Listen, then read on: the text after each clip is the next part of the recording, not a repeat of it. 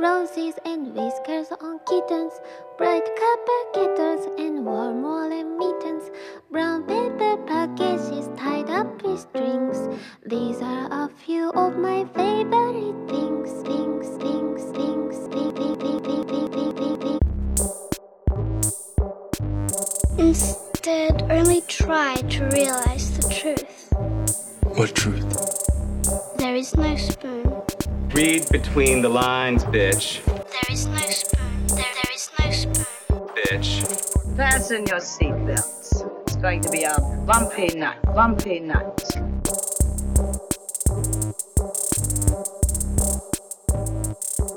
Bienvenidas y bienvenidos a este episodio de Desmenuzando. Yo soy Mario Alegre Femenías Yo soy Rosa Colón.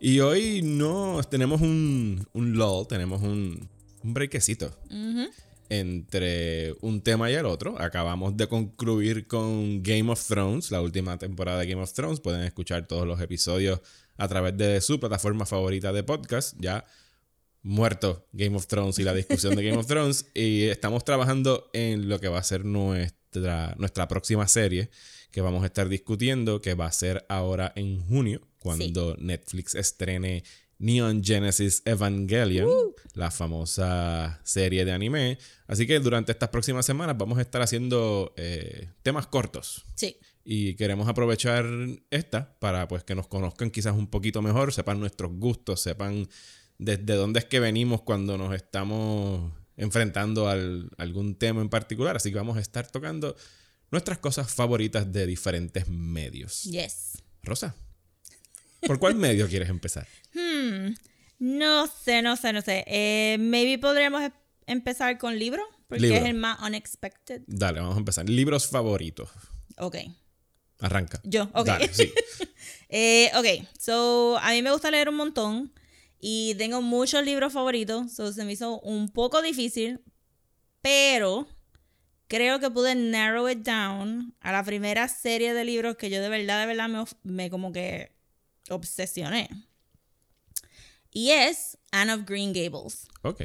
I know, ¿verdad? Estaba maybe esperando algo de fantasía, algo de horror, no, no este Victorian Orphan, este romance. No, no, no, no tengo nada que comentar porque en realidad conozco bien poco de Anne of Green Gables, fuera de que es famoso y que Netflix lo rehizo y que entiendo que es malísima la versión de Netflix. Es interesante, vamos a ponerlo así.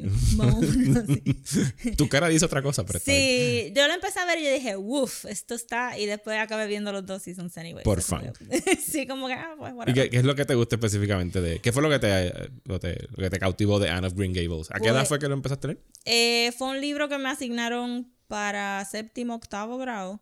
Y mm, yo era de esas como que super nerds que si no me... Yo me leía los, todos los libros de las novelas de inglés antes de tiempo de que la maestra lo asignara. Porque estaban ahí. Y me gustó mucho Anne of Green Gables porque para mí era completamente foreign. Es en Canadá, es en una isla pequeña que se llama Prince Edward Island son todos los season changes, es un farmhouse y de momento está esta nena huérfana que tiene el pelo rojo, que es super cute y es bien imaginativa, bien creative y cada capítulo se leía como un whole story, pero también se leía como un- una aventura pequeña de ella, ¿verdad? Y pues tiene romance, tiene como que extra clingy friendships, tiene nenas bonitas que se van a morir de consumption, tiene como que un montón de cosas. Y eso en sí no hubiera sido, o sea, eso en sí está fine. Pero la escritora Lucy Maud Montgomery acabó haciendo la vida completa de Anne. So, a través de siete libros, ella crece, se casa, tiene hijos, los hijos crecen, hay, hay más libros con los hijos. Eh, los hijos van a la Primera Guerra Mundial y, y como que empieza a traer temas más modernos de típico niña victoriana corriendo por el bosque, eh, type of stuff. Y, y Anne, termina siendo como que una voz bien interesante porque es a little bit progressive, no tanto como la serie de Netflix la puso, que era como que, wow, esto está como que... Estaba quemando los y sí, yo estaba como que, wow, esto es como que de verdad todo el mundo aceptaba a todo el mundo gay en esa época. I don't think so. Este, pero, pero este, exacto, es una voz un poquito progressive y pues todos los secondary characters también eran bien interesantes y tú acabas viendo como que este, no son middle class, pero son working class Canadian people en este farm en Prince Edward Island. Y entonces, ya como adulta, porque esto yo me la leía como que cada año en verano, yo sacaba mis libros de Anne of Green Gables. ¿Cuántos libros son? Son siete. Siete, y pues y te- me compré todos los libros de Lucy Ma Montgomery. Yo he leído todo, menos los de Emily, porque Emily soquea. Emily no la paso. Este, actually, si viste Russian Doll, Ajá. Pues el libro que ella tiene, Emily, Emily, Ajá. es de Eh, Lucy es- Ma ese Emily. Emily. Yo estaba viendo la serie y yo le decía a Carla, no creo que ese libro es tan bueno, porque Emily soquea. Pero, este, entonces en la vida real, resulta ser que sí Prince Edward Island existe, es un farm island todavía, como que no, tú no te puedes mudar ahí y, y han mantenido como que ese, ese lado bien estrictamente para agricultura. Si tú quieres visitar los sitios que ella describe en el libro, hay pases y no puedes, o sea, como que solamente 100 personas pueden ver esto cada verano, cada primavera.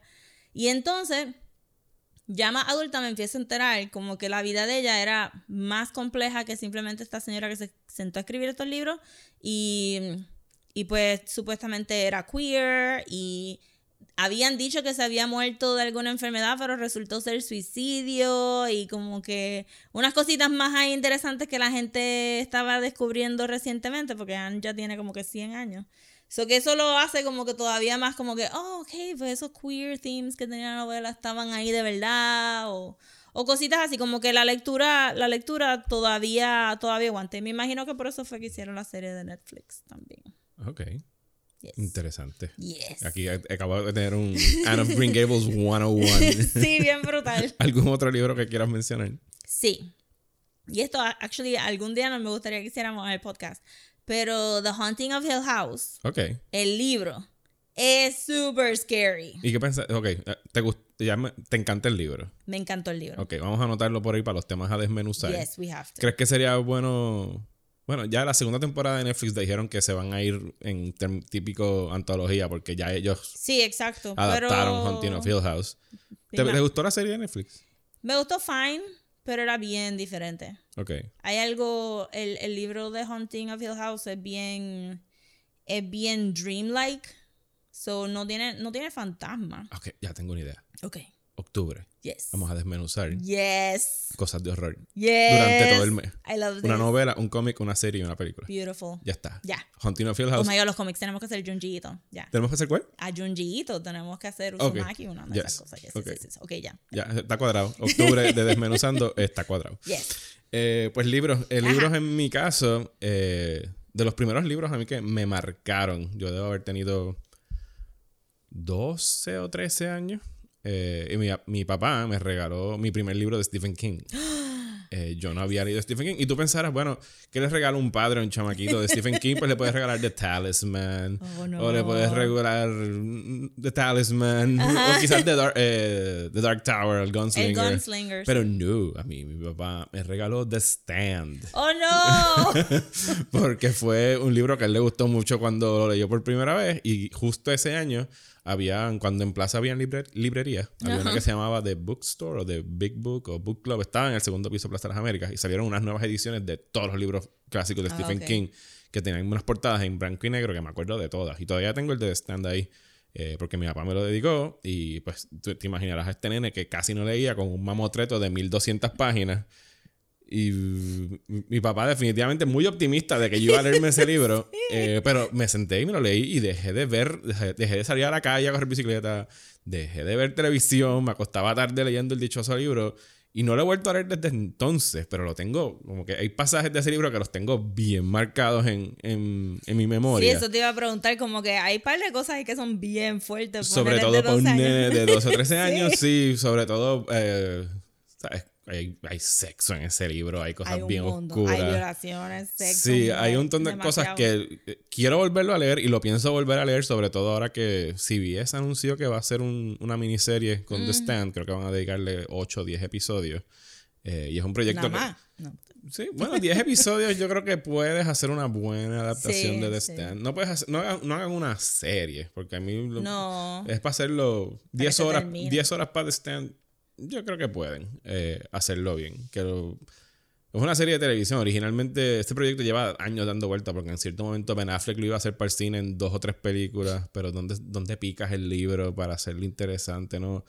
Yo pienso que algo como It, que es igual de largo, han hecho un buen trabajo de dividirlo al, al dividir las perspectivas del pasado y el, y Sí, el ese tiene presente. como que un nice.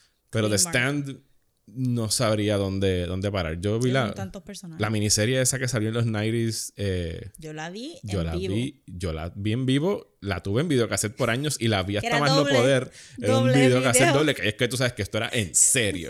Habían dos videocassettes. Porque yo creo que eran cuatro horas. Eh, y la recuerdo bien, no la quiero volver a ver porque sé que la voy a odiar. Eh, Bendito por Gary Sinise y Molly eh, Ringwald. sí, Eso y fue su toda peak. esa gente. Hasta...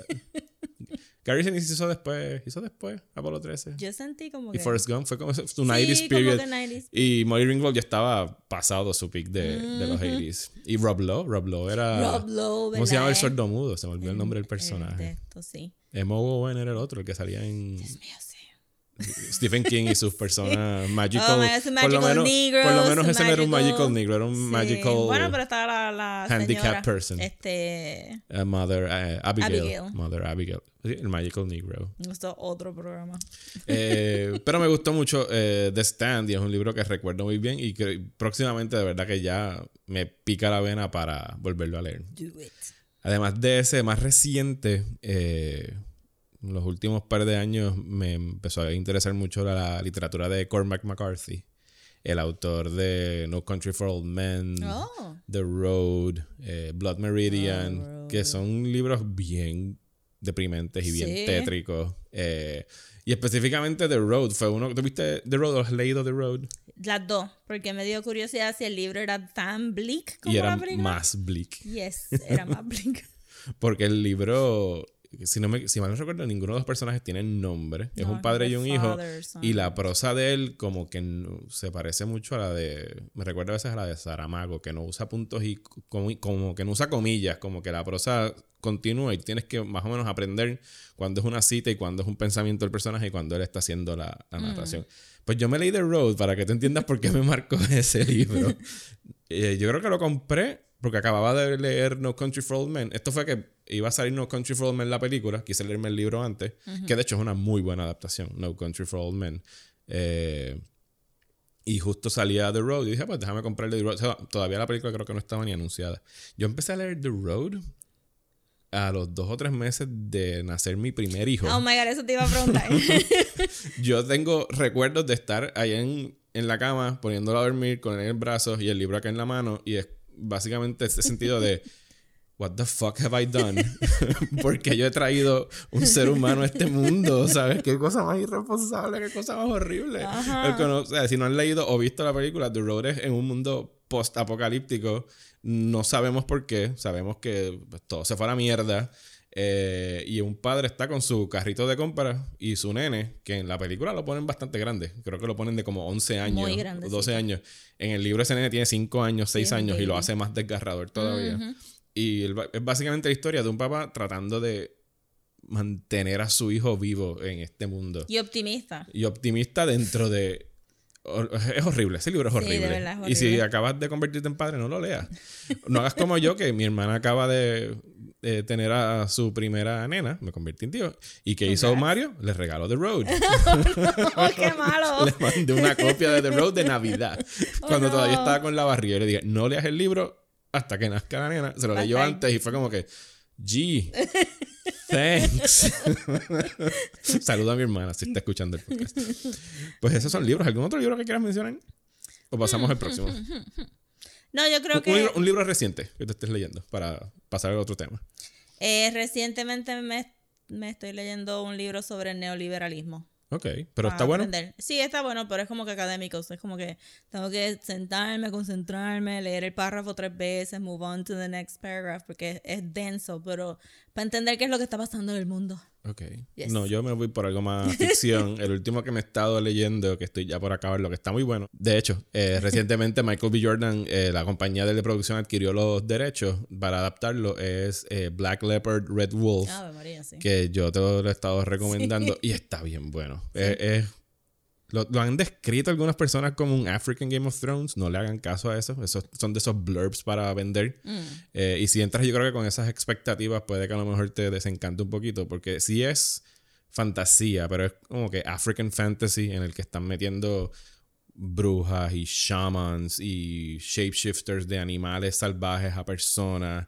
Y trata sobre. eh, Está escrito desde primera persona del personaje principal que se llama Tracker, que es un tipo que tiene una habilidad eh, extrasensorial, ultrasensorial en la nariz que puede fácilmente traquear a cualquier persona a muchas millas de distancia. Y lo contratan para buscar a un niño.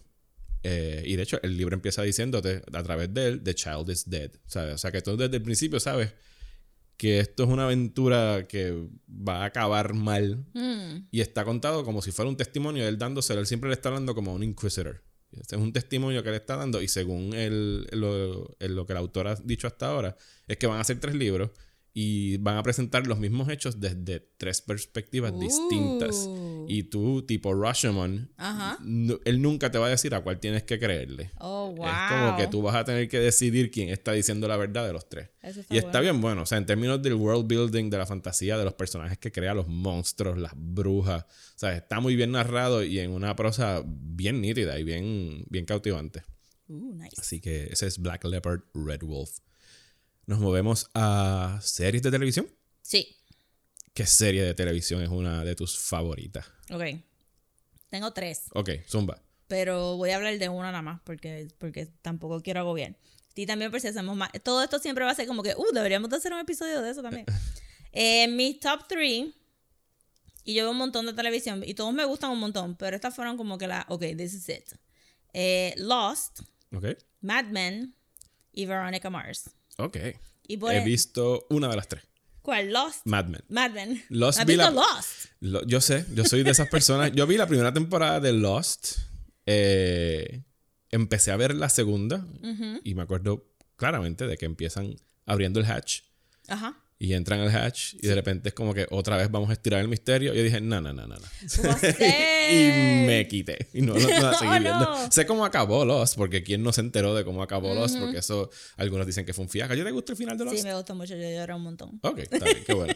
Yo como no tengo, no tengo nada invertido ahí, no creo que me afecte el saber cómo acaba Lost. Si algún día me lanzaría a verla, pero Yo puedo decirte, ok, hablando de Lost tres segundos, porque esto va a sonar tan foreign para la gente ahora mismo, eh, porque no teníamos streaming services.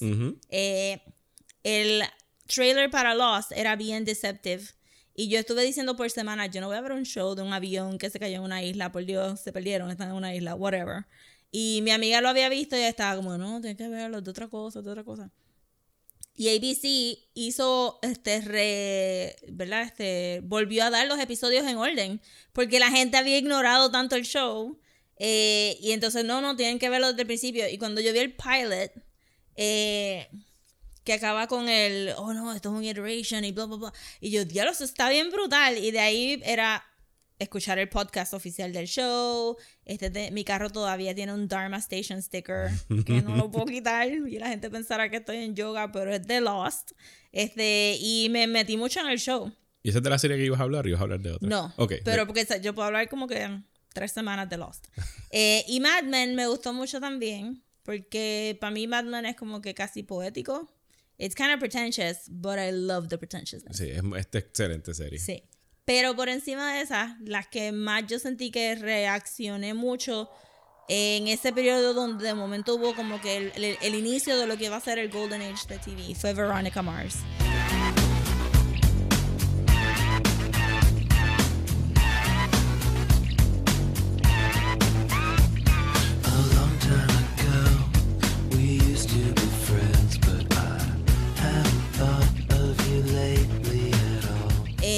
Veronica Mars era de esta nena teenager que el papá era private detec- detective y ella era super smart y usaba los recursos del papá de private detective para resolver whatever. Y como ella era pobre en una high school de San Diego de gente rica, los estudiantes ricos la contrataban para buscar dirt a sus papás para que cuando ellos hicieran algo malo pues tuvieran y entonces en eso ya va des- des- descubriendo como que todo es de conspiracy o sea, y no digo conspiracy porque no hay otra palabra, pero que tropezándose con la vida de estos adultos se está dando cuenta que hay, hay un sordidness en el town que, que ella ayuda a resolver. Y esta lo escribió, ay, ¿cómo es que se llama? El de, el de Pushing Daisies, Eh, el de I Zombie. Fuller, Brian Fuller. Ajá, Brian Fuller. Que Pushing Daisies también se la No, es. Rob Thomas. Es Rob Thomas. Brian Rob- Fuller ajá. es el de Pushing Daisies, Sí, pero sí, sí, es Rob sí. Thomas, Rob tienes Thomas, razón. Rob Thomas. Y la manera de que pudieron structure cada episodio para que fuera un mini eh, misterio para resolver y tener un overarching storyline que cogió dos seasons, porque este show duró tres seasons, pero eh, los primeros dos seasons están haciendo callbacks todavía para atrás y este revolú y, y era engrossing. Y entonces eso lo vi porque CBS dio los primeros dos episodios una noche. Y ya con los primeros cinco minutos yo estaba como que no, this is, this is the show. Y nosotras, yo corrí para Specs a comprar los seasons. Se los prestaba a mis amigas. Las, mis amigas salían a comprar los seasons. Y esto fue como una fiebre brutal de Veronica Mars. Y entonces el canal se puso. Este, Eso es el CW, ¿verdad? era? UPN, y después cambió a CW y ellos se pusieron bien chabones y le dijeron que la gente no estaba entendiendo los misterios y que tenía que dumb it down. Y él, bien bobo, did. Y entonces el tercer season es dos misterios en un season. Y era bien básico para todos nosotros que estábamos ya como que acostumbrados. Y el show se queda ahí. Y él trató de hacerlo cómics y le dijeron que no. Y No, sí. no salió algo hace dos o tres años. Yes. Y entonces los actores se reunieron, hicieron un Kickstarter para poder hacer una película porque el tercer season. Una película fue exactamente. Ajá, el, el tercer season se queda un cliffhanger. Yo di chavo al Kickstarter, yo tengo una camisa. Tengo ¿Y te gustó la película? La película estaba fine como otro episodio. No sentí que era como que una película que era como que, oh wow, este, this is an actual movie. ¿Y me equivoco o hace poco también anunciaron un reboot de Veronica Mars? Están bandiendo las ideas, pero no sé. Porque también la película se acaba en un cliffhanger porque Veronica hereda la, la oficina del papá. Ok. Y, y este, eso que yo sentí que la película es como un link. No, es como que si no has visto las otras series vas a estar perdida y se acaba y vas a estar como que, what happened? But I need more. Eh, pero throughout, Kristen Bell es super charming, todos los otros actores hacen un excelente papel y, y es como que un unique view a ese mundo de white people de California que no te lo podía dar el 90210 ni este, ¿cómo que se llama? Saved by the Bell. Saved by the Bell. no. Melrose Place. Melrose Place y este, The OC. Ah, ugh. Ajá. The OC. So, Veronica Mars, para mí, para hacer un teen show, era como que un really well written teen show. Ok, ok. Nunca vi Veronica Mars. Eh, o creo que empecé a verlo cuando estuve en su punto, pero fui de la mujer de esos que se quejó de que no podía seguir el misterio porque tenía que obviamente verlo desde el principio. Sí. Pero no escribí a UPN para decirle, this sucks. Eh, por favor, arreglen este misterio. Eh, mis series de televisión, bueno, ya que tú dijiste tres, yo voy a decir tres. Ajá, porque yo nada más tenía una. Voy a hablar de una, voy a decir tres. Eh, The Sopranos. Oh. A mí me fascina The Sopranos, porque siempre me han gustado mucho las historias de mafia. eh, y esta es como que la historia de mafia. O sea, fueron- no sé ¿la, la has visto o no la has visto? Mm. Bien poquito de episodio. Ok. Eh, Twin Peaks. Uh. ¿Has visto Twin Peaks? Eh, los primeros seasons, no el nuevo de Showtime. Ok. El nuevo Showtime, eso vamos a apuntarlo por ahí. en-. Vamos a hacer un- una notita por ahí por si algún día queremos desmenuzarlo. ¿Te gusta Twin Peaks? Sí. Ok. Sí, sí, sí. A mí me encanta, Twin- a mí me encanta David Lynch. Punto. O sea, es uno de mis directores favoritos. Y creo que Twin Peaks, si de verdad me pusiera a juzgar su obra en todos los medios, pienso que es como que su masterpiece. Tiene varios masterpieces según mi criterio. Pero Twin Peaks es donde caen todos sus mejores elementos y todas Yeah. sus virtudes como director en términos de, del mood, de la atmósfera, de cosas que pueden ser súper cheesy, pero súper tenebrosas un segundo después. Es como que una mezcla bien errática de moods y de temas, pero él las maneja como un maestro. Eh, y nada, de la que sí voy a hablar eh, es una reciente que se trepó inmediatamente a mi top 5 de series de televisión, que es The Leftovers. Oh, wow. Surprised. ¿Tú la viste? Vi los primeros dos episodios y como que no estaba getting it. Ay, ah, y, yo lo entiendo, porque yo empecé a ver The Leftovers y yo me quité como en el tercero o el cuarto. Eh, de hecho, The Leftovers es una serie coescrita con David Lindelof, Sí. el mismo de Lost. Eh, y nada, la premisa básicamente es que estamos en el presente y un día de la nada desaparece creo que 2% de la población, como 200 millones de personas del planeta Tierra desaparecen, punto, se acabó.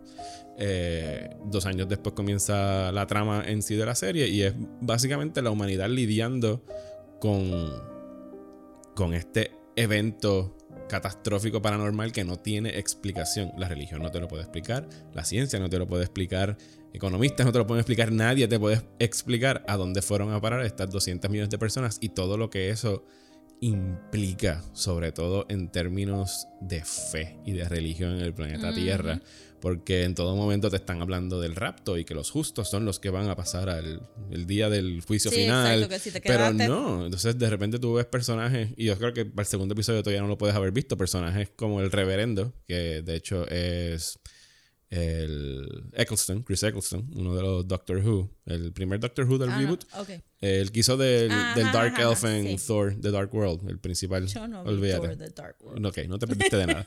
Eh, él es un reverendo. y Entonces él está teniendo que lidiar con el hecho de que no se llevaron a los justos y los buenos. se- desaparecieron criminales y celebridades que eran unos famosos drogadictos Mm. y borrachones. Y era como que como tú le- las iglesias se empiezan a vaciar y empiezan a surgir estos otros cultos Mm, dentro del mundo. Que de entre ahí caen eh, los antagonistas principales de esa primera temporada, que es el Guilty Remnant, eh, que son personas que básicamente te dicen como que nada de esto significa nada, ¿sabes? Básicamente todos nos vamos a morir Sí, y no hay, no hay nihilists. nada. Sí, completamente nihilista.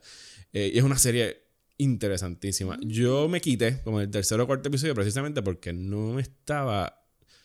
O sea, es que es una serie difícil. Porque primero es bien deprimente, es bien triste. Y no, pero después admiro el hecho de que no tenía miedo a irse a esos lugares del grief y la pena y el proceso de duelo. Porque esa primera temporada es básicamente esos primeros días después que tú pierdes un ser querido que estás todavía bregando con los porqués y, y la, y la pena, ¿sabes? El denial de las etapas estas que dicen Y esto se acabó súper bien, pues yo, yo leí como que mucha gente estaba el, pleased fi- con el el, final, de la ¿no? tercera temporada es perfecto. O sea, es una serie que yo jamás podría pensar. ni- yo dije, no hay manera de que ellos vayan a acabar esto bien.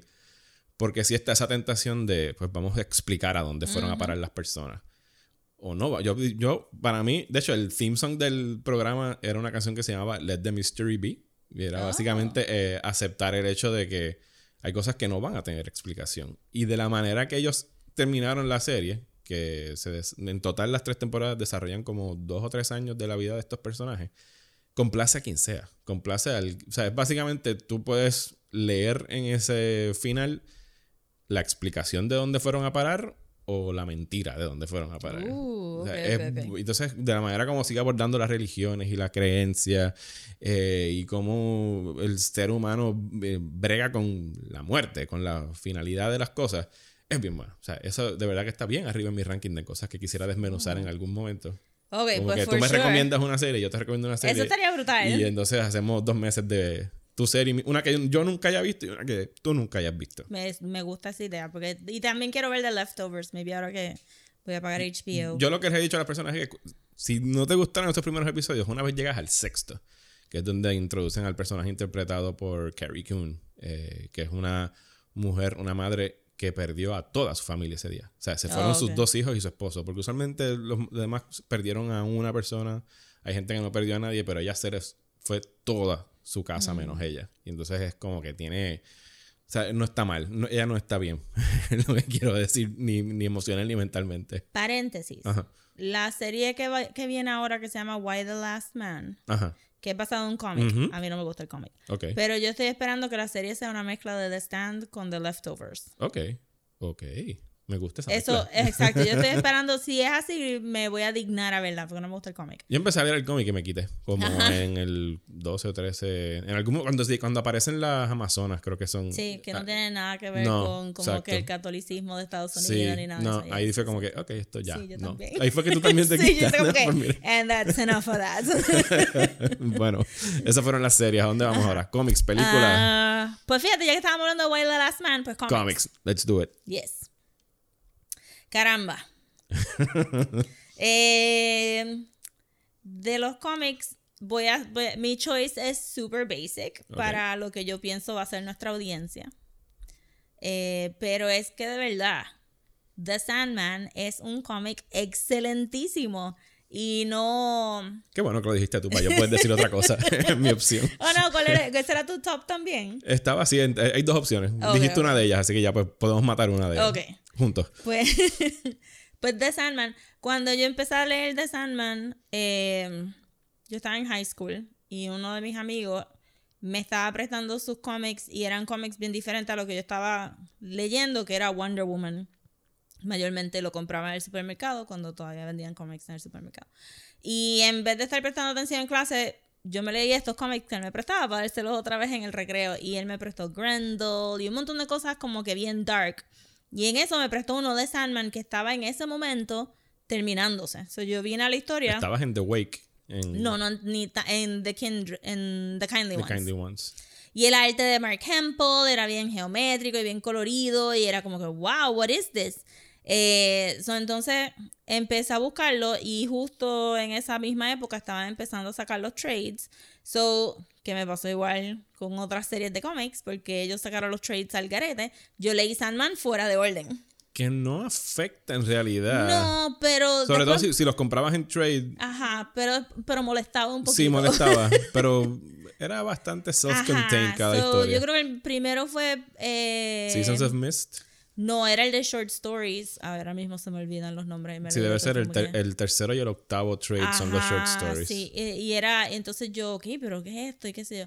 De ahí para abajo, era una obsesión igual que la de Anne of Green Gables. Compré todos los trades. No pude esperar para el trade de Kindly Ones ni The Wakes. Eso yo los compré ahí como que mensual, boom. Como que Cuando estaban single issue, publicando. ajá. Ok. Este, porque yo tenía que saber, me obsesioné con Morpheus, yo compré todo el merch que tú te puedes imaginar, yo hice fan art. Te tengo que enseñarte algo ahorita que tengo en la oficina. Yo te, Hablando de eso. y yo estaba como que, y entonces la otra serie es la de Death, The High Cost of Living, y la, este, The Price, este, ¿cuál era la segunda serie de Death? No me recuerdo. Y era como que, era un mature storytelling, pues yo no sabía nada de Neil Gaiman obviamente en ese momento, fuera de que era parte del British Invasion de, de DC, porque también estaba leyendo Grant Morrison y estaba leyendo Alan Moore. Pero era un storytelling que tú decías como que this feels real to me, como que esta mitología y después él lo logró hacer con American Gods y Anansi Boys y todas las novelas que él ha hecho, como que tú sientes que Neil Gaiman tapped into something que no es simplemente imaginación, como que tú dices, "Ujú, Morpheus existe and now I believe it a Sí, 100%. porque él aborda, él trae mitología eh, de la humanidad a, a sus historias. Entonces se sienten como estas cosas, yo creo que es que se sienten tan antiguas y tan viejas que uno siente que siempre han sido parte de nuestra historia. Ajá, como que en tu, tu subconscious hace un clic y dices, sí, es verdad, tú creías esto ya desde hace tiempo. What's up with this? Tiene todo el sentido del mundo. Exacto. Y, especial, y Sandman empieza clunky. Porque, Porque empieza querían con, hacer un cómic más Ajá, más superhero y porque esto es un personaje de los 40. y él Porque estaba Sandman existía como el personaje de Sandman, Y que era un salen, detective. salen todos en la cabeza de, de Hipólera. Este. Pero poco a poco se fue convirtiendo en its own thing y Sí, yo diría que a partir de ese- después de ese primer trade, Sí, ya- cuando Sandman recupera todos sus items, su máscara, su eh, gema y su eh, bolsita con arena. sí, que pelea con, con el- la cosita esa.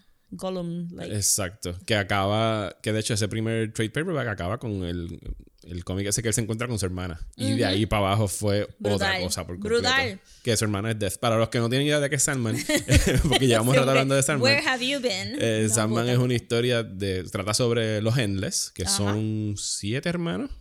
Sí. Son siete hermanos que están entre ellos, pues todos, todos empiezan con D. Está Dream, Death, Destruction, Sí, Despair. la idea siendo que, que una vez se creó el mundo, lo primero que tenía era Destiny. Y después lo segundo que te- la segunda habilidad fue era la, muer- Death. la muerte. Y Y después de- los sueños. Ajá, después los sueños y a Esto es causa de antes los- de Dios, Ajá, básicamente. esto es como que, tú sabes, este, and the earth was formed from the Ajá. void. Y a base de los sueños, pues había el- este, la habilidad de destruction, de desire, de despair y de delight, que después se convierte en delirium. Spoiler alert para un 30-year-old comic. pero, pero, este, además de eso, eh, era también como que el formato, me parece. Yo los otros de Vertigo que estaba leyendo eran como que bien bleak. Eh, era este. American Freak y una ahí de eran, eran bien bleak. Vertigo se fue como que, no, we're mature, look at us. Hardcore. Ajá. This is sad.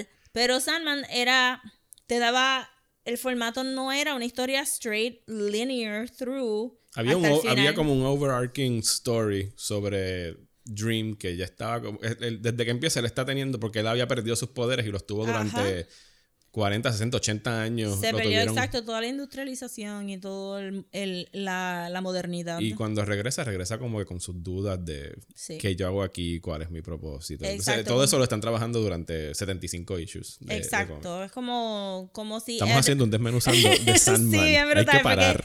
we can't help it. Pero es como, pues, pues, si no han leído Sandman, sería la idea de como que Eddard Stark en Game of Thrones también está súper atado a lo que él piensa que es tradición y cuáles son sus duties y sus responsabilidades. Y Sandman es igual, está tan pegado a sus duties y sus responsabilidades, pero está teniendo que, que bregar con, con las consecuencias de lo que hizo en su pasado y lo que quiere decir estar en este futuro que él no entiende porque se perdió mitad de, de, de su presente, pues entonces el, el cómic es mucho más que simplemente mitología y fantasía. Y además de eso, visualmente era bien interesante porque cada historia tenía un artista diferente. Eso tú no tienes el mismo artista all the way throughout y cada, cada historia tiene su propia textura y su propio ritmo. Es como que una chulería. Anyway, si pueden, compren todos los trades, léanse los millones de veces because they're amazing. Sí, son buenísimos. Eh, yo los compré. Yo estaba cubriendo un festival de cine en San Patricio. Cuando daban el San Juan Cinema Fest, yo Ajá. tenía 22, 23 años. Y bajé a Metro Comics a buscar algo que leer porque estaba pa- esperando entre una película y otra.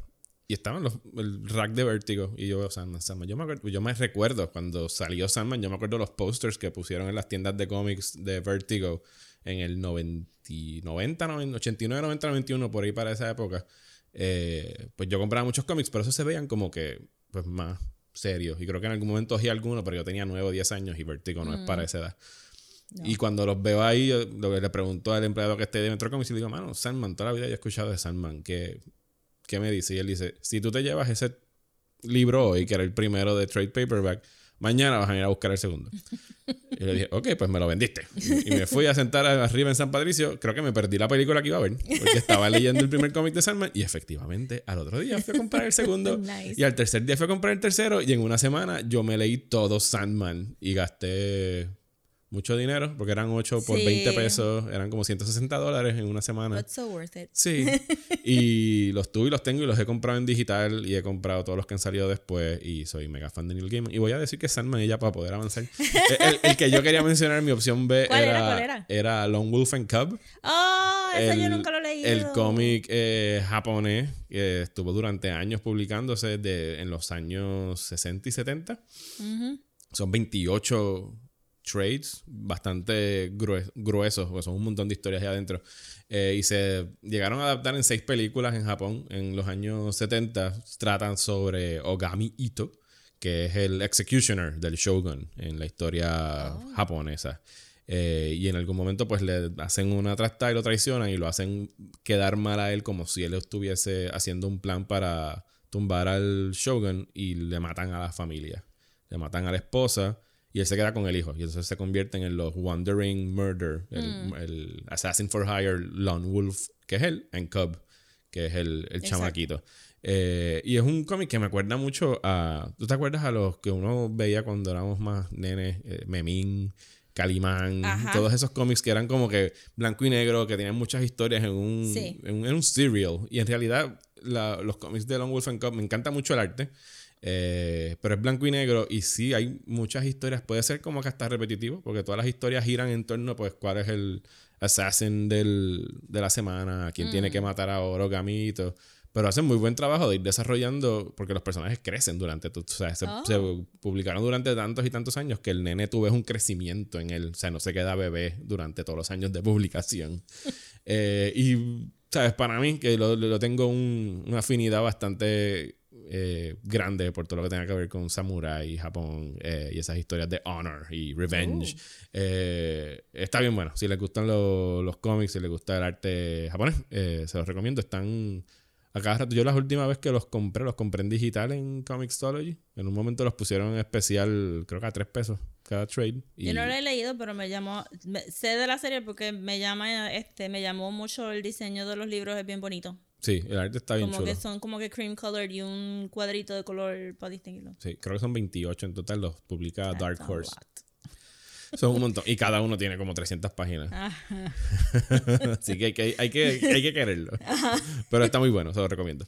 ¿Qué nos falta? Eh, ya hicimos libros, ya hicimos TV series, eh, nos falta banda, video game y movie. Ok, diablo. ¿Cuánto tiempo tenemos? Ok, dale, vamos a meterle a video game.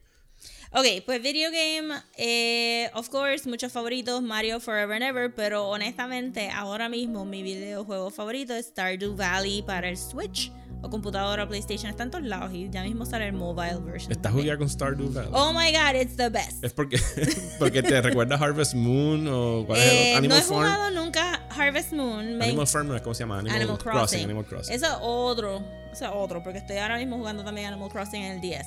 Pero Stardew Valley me gusta mucho porque, según dice, es solamente un muchacho que lo hizo, hizo las gráficas, hizo toda la programación. Eh, y es un farm simulation, sure, pero tiene layers.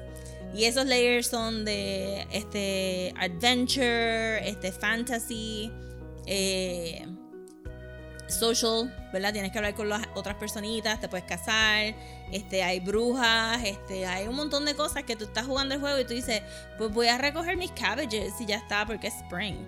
Pero no, de momento aparece una bruja y te deja un huevito en tu hen house y ya hiciste tu hen house, o a lo mejor aparece una hada y te ayuda a crecer los crops. Y como que tiene un montón de sorpresitas que no te lo dice el juego, tú tienes que como que jugarlo en figure it out y, y se hace bien como que engrossing, como que entonces, a diferencia de los otros juegos que son may- maybe simulations, aquí no tienes que esperar tanto, el, el día pasa, creo que es este una hora por cada minuto que tú juegas. eh, y no tienes que esperar al otro día para jugar, sino que tú haces tu, tu regular day, te cuesta dormir y ya es otro día. Y entonces pues tú puedes, como que los seasons duran 28 días en el juego. Mm. Y tú puedes hacer tantas cosas. Y entonces tienes vaquitas y tienes cerditos y tienes ovejas y tienes que shear them y tienes que milk them y tienes que hacer cheese. Eso suena a tanto trabajo. Yo lo he visto en todas las plataformas que para ver, pero cada vez que lo veo es como que, diablo, eso es como... Es que suena, es que suena como que un montón, pero tú empiezas a plan things, como que espérate, voy a hacer un orchard aquí, entonces, pero tiene magia y tiene un montón de, de special stuff que tú vas descubriendo poquito a poco. Ok, Es super engrossing. Ok. Pues yo voy a mencionar unos recientes... eh, eh, igual, fan de videojuegos de toda la vida. Super Mario. eh, tengo que mencionar Metroid Prime para el GameCube. Estoy loco porque anuncian el del Switch. No acaba de pasar. Cambiaron de developer. Por favor, Sí. Nintendo, anuncia Metroid Prime. El último juego, así que me, que me encantó, que es uno reciente, fue God of War. El último God of War. Mm. Yo nunca fui fan de los otros God of Wars. No porque no quisiera, es porque no tuve PlayStation 2. Eh, así que eso era exclusivo de PlayStation. Eh, me dijeron, puedes entrar a este sin haber jugado a los demás. Nada más vete como con Sí, preview. porque ha pasado tanto tiempo. Sí. ¿no? Y que básicamente puedes ver un resumen en YouTube de quién es Kratos, el God of War, y puedes entrar. Y, y como aquí cambiaron de Grecia a Nordic, a mitología Ah, nórdica. ok, ok, ok. eh, y a mí me gusta un poquito más la mitología nórdica que la. o sea, me gusta Cambiaron la porque él mató todo, ¿verdad? Básicamente porque acabó con todo Grecia y todos los dioses. Así que necesitamos nuevos dioses para matar. Eh, pero el hecho de que haya cambiado para la mitología nórdica y coincidió con que me estaba leyendo eh, Norse Mythology de Neil Gaiman. Ah. Y entonces pues entraron todas las cosas de pues Loki, Thor y Odin y toda esa gente. Eh, y está bien bueno. En términos de acción, en términos de historia, de cómo mete a, a los dioses eh, nórdicos en la historia de God of War, está, está bien bueno. Y la acción está buena. Pero un juego que a mí me, me conmovió. O sea, de que yo puedo decir que es una experiencia que yo acabé en lágrimas, un juego de video. Eh, es uno que se llama Journey. Sí, Ah, ese juego. sí, yo también lloré al final. Ese está juego brutal. es precioso. Precioso, sí. Eh, y me acuerdo que lo bajé porque ya había jugado Flower, que es de la misma, del mismo developer, que si no me equivoco, no me acuerdo el nombre, algo Santa Mónica, eh, si no me equivoco, eh, tiene un logo azul con blanco. Yo jugué Flower y me gustó, que Flower tú eres un pétalo y Ah. básicamente andas volando por el mundo recogiendo otros pétalos y es un juego cuando neces- necesitas paz. Yo me pongo a jugar Flower un ratito y es nada más que recoger pétalos por ahí con una música bien chévere. Journey, tú lo has jugado. Tú, lo que me encantó de Journey es que no sabía qué rayos era Journey. Y Journey te enseña a jugar Journey Ajá. desde que empiezas. Entonces, es un juego que implementa multiplayer online sin tú tener que estar hablando directamente con la persona, pero tienes que comunicarte con la persona. Sí, hace como que ruidito. Y la única comunicación que tienes es un botón que tira unos simbolitos como un beacon encima tuyo. Y es tu manera de llamar la atención a la persona, como que ven para acá, empiezas a tocarlo muchas veces. Eh, y el juego lo que tú haces es básicamente escalar una montaña. Es un, es un journey, literalmente, eh, que es medio cíclico. Pero tú tienes la habilidad de acabar el juego entero con una persona en una parte del mundo que tú no conoces.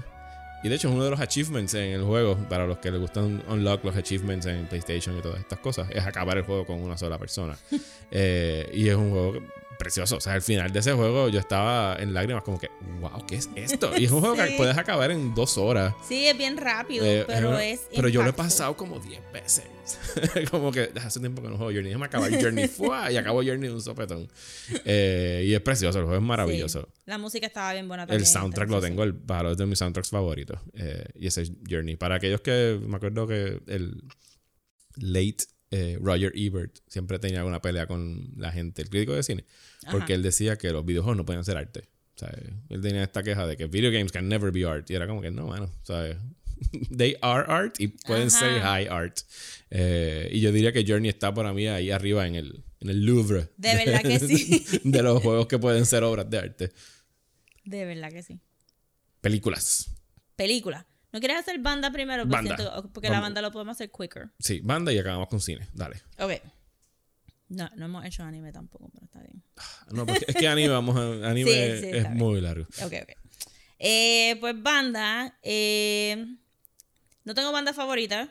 Me gusta un montón de cosas. Y a la misma vez no me gusta nada. Porque no soy music. no soy music este, inclined. Eh, tengo periods, obviamente pasé por mi grunge period, por mi ska period, por mi pop period, por mi movie soundtrack period. So decidí tomar este, esta oportunidad de hablar de la banda que sí me gusta un montón y es una de mis favoritas locales, que es Campo Formio. Ok. Campo Formio. Rabiosa. sí, es A mí que, me gusta Campo Formio. es que en vivo son otra cosa. Nunca los he visto en vivo. Es que es como que es, es como que it's a lot.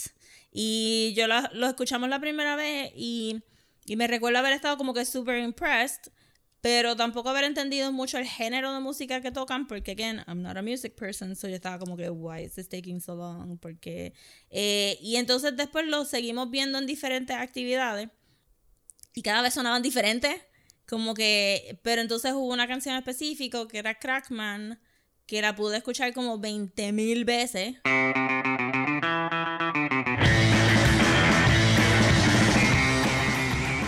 Eh, y yo dije, ok, ya, this is it. Ellos son fantásticos. Y entonces cada vez que los veía en vivo era como que más el charm y más el, el charm. Y entonces el último álbum de ellos, Here Comes Campo Formio, creo que se llama, que la portada amarillita lo pueden escuchar en Spotify. Es una banda local de Puerto Rico. Ellos tres son una chulería. Este, eh, Fernando, el que canta, es una chulería. Y este, los otros dos también. De verdad deberían de dar un try. Si les gusta como que prog rock, aunque no sé si ellos se identifican como prog rock, este, y si los pueden ver en vivo. Y entonces como que, y, y brave through el mosh pit que se va a formar al frente de ellos, pues van a tener sendo show, de verdad, como que un, un show de campo formia, otra cosa. Ok. Yes. Pues yo soy hijo del late 80s heavy metal hard rock y después transicioné en pubertad adolescencia al Seattle grunge scene. Eh, pero de toda la vida, ¿sabes? Siempre mi banda número uno los he tenido la oportunidad de verlos dos veces en vivo. Siempre ha sido Metallica. Oh, wow.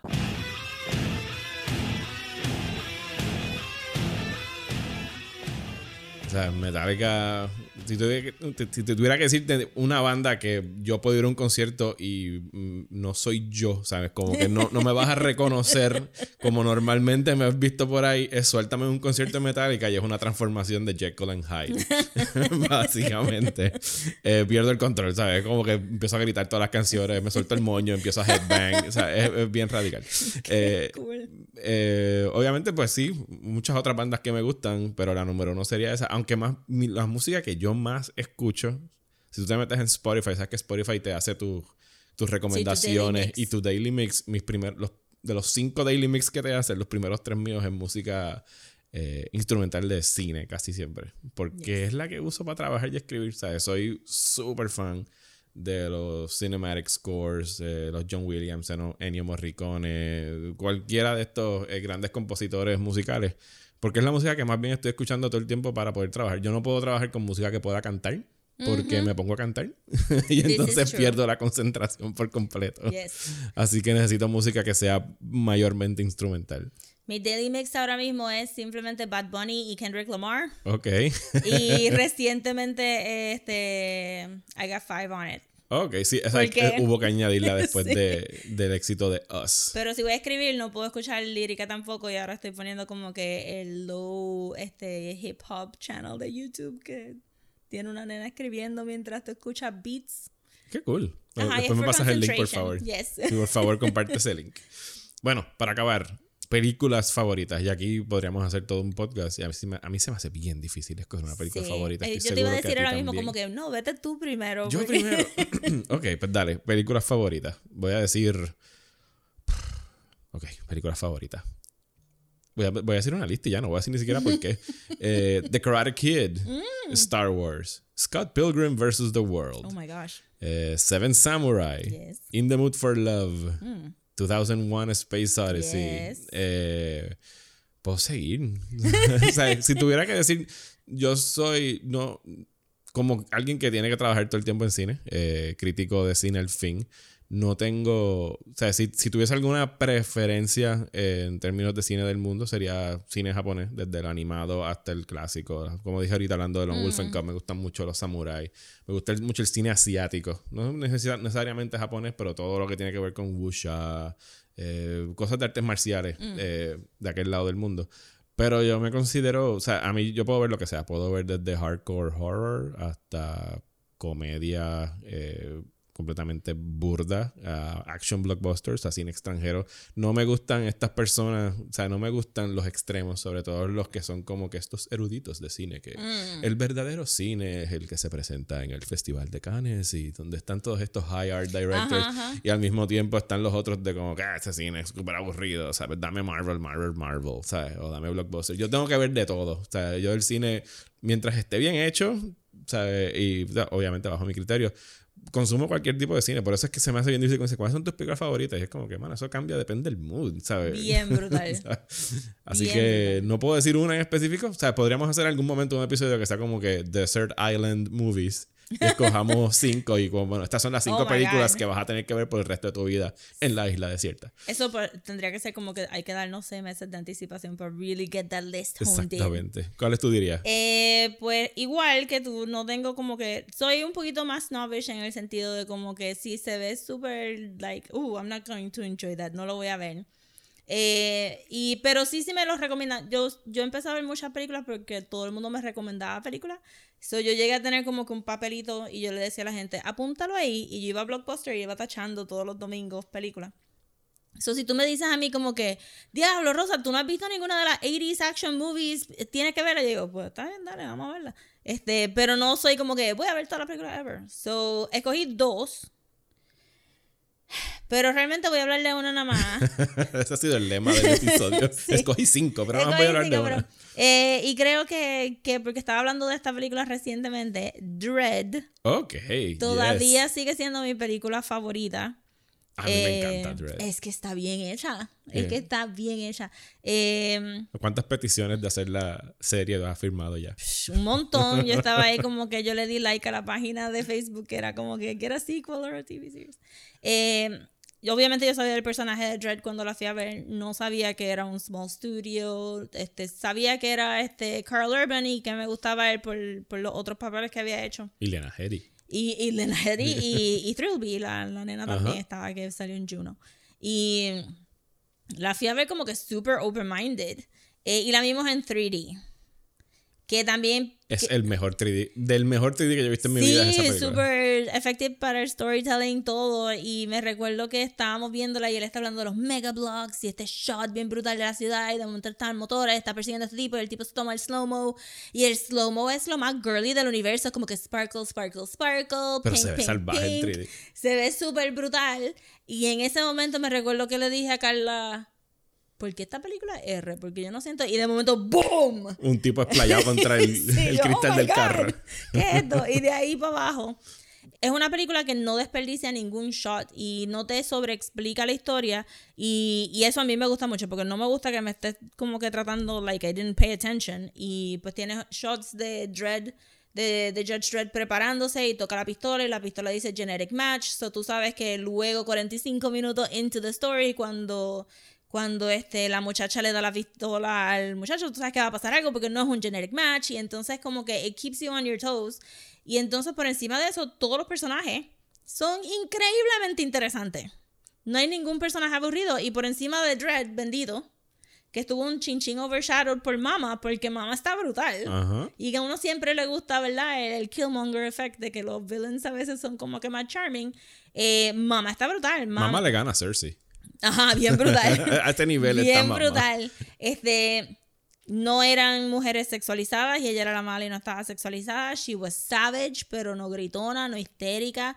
En ningún momento, aun cuando ella le está pushing the eyes of that guy into his skull, eh, no se siente que ella perdió control, sino que siente que son eh, movimientos salvajes adrede. Como que, y entonces cuando tú vienes a ver es una película de acción donde nadie grita, nadie habla alto, como que todo el mundo está bien claro en quiénes son ellos y pues por encima de eso que todo el mundo, yo sé que es lo más básico de la película, pero Dredd nunca se quita el helmet como pasó con la de Sylvester Stallone y ajá.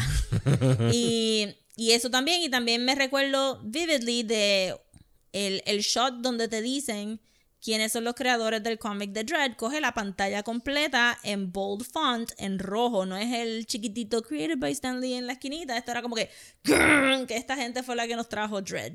Me, puedo tirar un humble brag. Dale. Ok. Yo, yo vi Dread. el- la primera vez que yo vi Dread fue en las. No pude haber sido en mejores condiciones posibles. Ajá. Eh, esa película es del 2012, ¿verdad? Sí. Sí. 2012. Yo estaba cubriendo el festival de Toronto. Y Dread era parte del Midnight Madness, Oh que es un, una parte del festival que dan estas películas, pues casi siempre películas de género, películas de horror, películas de acción a la medianoche en un teatro que está en una universidad en Toronto. O sea que es un college crowd los que se meten ahí. Ajá. Eh, y yo estuve haciendo fila un rato, como por dos horas, para entrar al teatro. Y fueron a presentar la película Carl Urban Oh my God. y Thur- Thirlby, Theresa- Olivia Thirlby, Olivia. Thirlby. Estaban ellos dos para presentar la película y hacer un Oh. QA. Y era como que el mejor público para esa película porque todo el mundo estaba reaccionando en el momento justo, los gritos, los aplausos, la gente quería ver el gore y las matanzas, ¿sabes? Era, era algo... Ya yo había visto otras cuatro películas ese día en el festival. Yo estaba explotado a las 12 de la noche y tenía que volver- ver otra película a las 8 de la mañana el otro día. Yo dije, yo me voy a quedar dormido en este cine y me voy a perder la película Nada que ver. nada que ver. ¿sabes? Esa película empezó y fue como si me hubiesen inyectado adrenalina. Fue como que, ok, espérate que esto es en serio. Eh, muy buena película. Yes, Siempre me va a gustar. Pues yo creo que ya hemos Sí, hablado de nuestras cosas favoritas. sí. Ahora le toca a ustedes hablar de sus cosas favoritas. Sí, queremos que compartan con nosotros eh, cuáles son sus gustos. Eh, como siempre, incluir cosas que quisieran ver, des- escuchar aquí, ver, no, Yes. escuchar desmenuzadas en un futuro episodio. Y lo pueden hacer a través de nuestras redes sociales, que son En Facebook es. Desmenuzando Pod. Desmenuzando Pod en Twitter y Facebook. Sí, en Twitter y Facebook. Y Desmenuzando en Instagram. Si nos quieren escribir, eh, pueden hacerlo a Desmenuzando el podcast at gmail.com. Yes, queremos escuchar de ustedes, o por favor, díganos. Así que regresamos la semana que viene con un episodio que no les vamos a decir de qué es, porque ahora estamos en nuestro Mystery Period, en lo que nos preparamos para Evangelion, Yes. ahora a finales de junio. Así que vamos a tener tres episodios, incluyendo este, que van a ser de temas cortos y no los vamos a estar adelantando, así que tienen que escuchar y los recibirán de sorpresa en su Nice. app de podcast favorita. Así que hasta el próximo miércoles. Bye.